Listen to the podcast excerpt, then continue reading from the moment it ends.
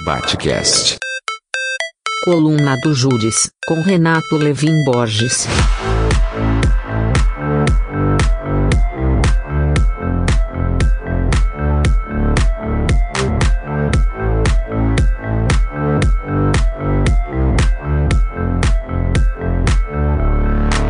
Lula não é o salvador da democracia brasileira. Lula não é um comunista. Lula não é um revolucionário. Ainda assim, Lula é a única opção de salvarmos a combalida, cupinizada e já bastante destruída democracia brasileira.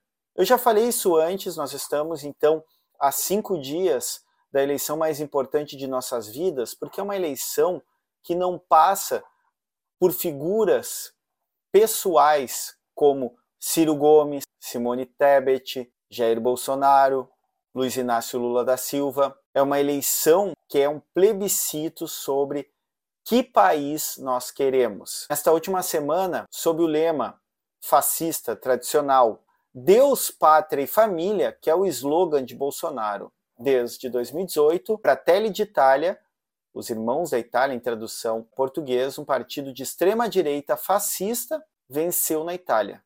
O mesmo lema tenta vencer mais uma vez no Brasil: Deus, Pátria e Família. Lula não é perfeito. O projeto de Lula tem muitas concessões. O projeto de Lula se compromete muito com setores do capital que são extremamente problemáticos sob uma perspectiva da população do acesso a direitos, de uma vida digna. Ainda assim, Lula é a única opção para vencermos um projeto fascista que é muito maior que Bolsonaro. E aqui a gente tem que lembrar que o bolsonarismo ele vai persistir. Pelo menos 30% da nossa sociedade está fascistizado. Dessa mesma sociedade, onde cada 10 famílias, 8 estão endividadas. Essa mesma sociedade que mais de 30 milhões de pessoas não sabem que vão ter que comer hoje ao meio-dia, ou de tarde, ou na janta, porque vivem sob insegurança alimentar. A mesma sociedade que tem pelo menos 12 milhões de desempregados oficiais, mais de 5 milhões de desenganados que não procuram emprego e o grande contingente, a maioria da população, em subempregos que não garantem direitos trabalhistas, que não garantem condições econômicas mínimos. A exceção, ou que for exceção, de um trabalho informal se tornou a regra. E não só um trabalho informal, há uma uberização do trabalho. As pessoas trabalham em várias frentes, de vários modos, que são mais por demanda e que causam uma insegurança econômica e, portanto, não só econômica, porque, lembrando, o capitalismo ele não é só um regime econômico, ele é um regime subjetivo, ou seja, eu sempre estou inseguro sobre o meu amanhã, eu estou sempre em dívida e é, portanto, também um regime afetivo. Eu me sinto um inútil, eu me sinto um imprestável, eu me sinto alguém sem potências. O capitalismo aliado ao neofascismo, ou ao fascismo histórico, é, e eu sempre digo isso, uma política da tristeza. Mas o que é tristeza? Na definição de Spinoza e sua ética, a tristeza é uma diminuição de potência. A primeira coisa que o fascismo faz com os nossos afetos é nos fazer sentir impotentes. Não há como lutar. O fascismo, ele primeiro nos derrota na ordem afetiva e subjetiva.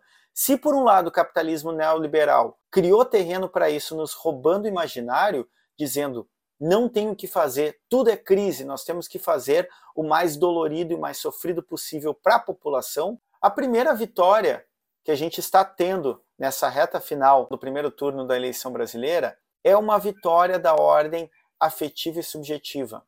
Lula, como candidatura que está liderando e que possivelmente, se tudo der certo, vencerá já neste domingo próximo a eleição no primeiro turno, porque abre abro parênteses, quando a gente vê a serpente do fascismo na nossa frente, a gente tiver uma chance para cortar a cabeça dela, a gente tem que fazer isso. E isso deveria ser um entendimento, por exemplo, da candidatura do Ciro Gomes ou da Simone Tebet. Lula está nos dando uma primeira vitória muito importante, que é aquilo que Paulo Freire chamava de esperançar. Esperançar não é apenas esperar, como a gente pode olhar num dicionário a definição lexical ser esperar. Esperançar é um ato ativo de querer algo. E um ato ativo de querer algo, de demandar algo e de se direcionar para isso, é potência. Na definição, retomando Spinoza, alegria é um aumento de potência do corpo e da mente. Esperançar, neste momento, é a primeira e fundamental vitória sobre o fascismo que Bolsonaro encarna, mas que não se limita a ele. Eu teria muitos motivos para dizer por que votar no Lula e por que fazer isso no primeiro turno para vencer. Mas eu vou trazer algo que me aconteceu esta semana, que vem acontecendo na verdade. Uma pessoa, uma senhora, me viu com um adesivo do Lula na rua e me disse: Tu é muito corajoso. E eu perguntei para ela: Por que, que eu sou corajoso?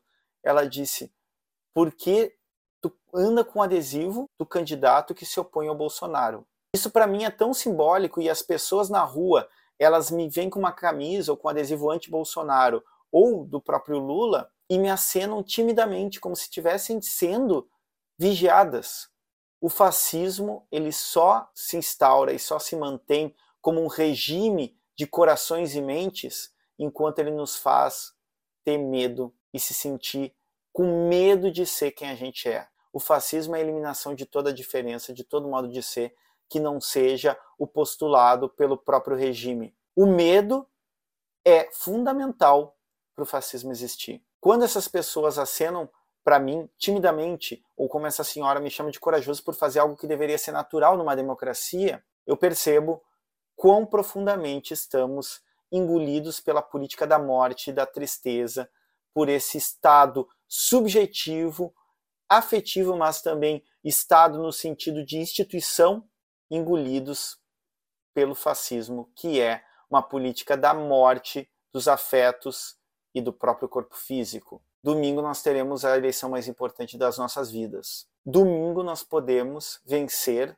dar o primeiro passo fundamental para vencer o projeto fascista de nação que perdurará após Bolsonaro, mas que é necessário para matar a hidra do fascismo, cortar sua cabeça. Era isso, vamos arriba e espero que da próxima vez que eu vier aqui falar com vocês já estejamos com o Bolsonaro sem cargo eletivo e Oxalá um dia respondendo no tribunal de Haia por seus crimes contra a humanidade. Batcast.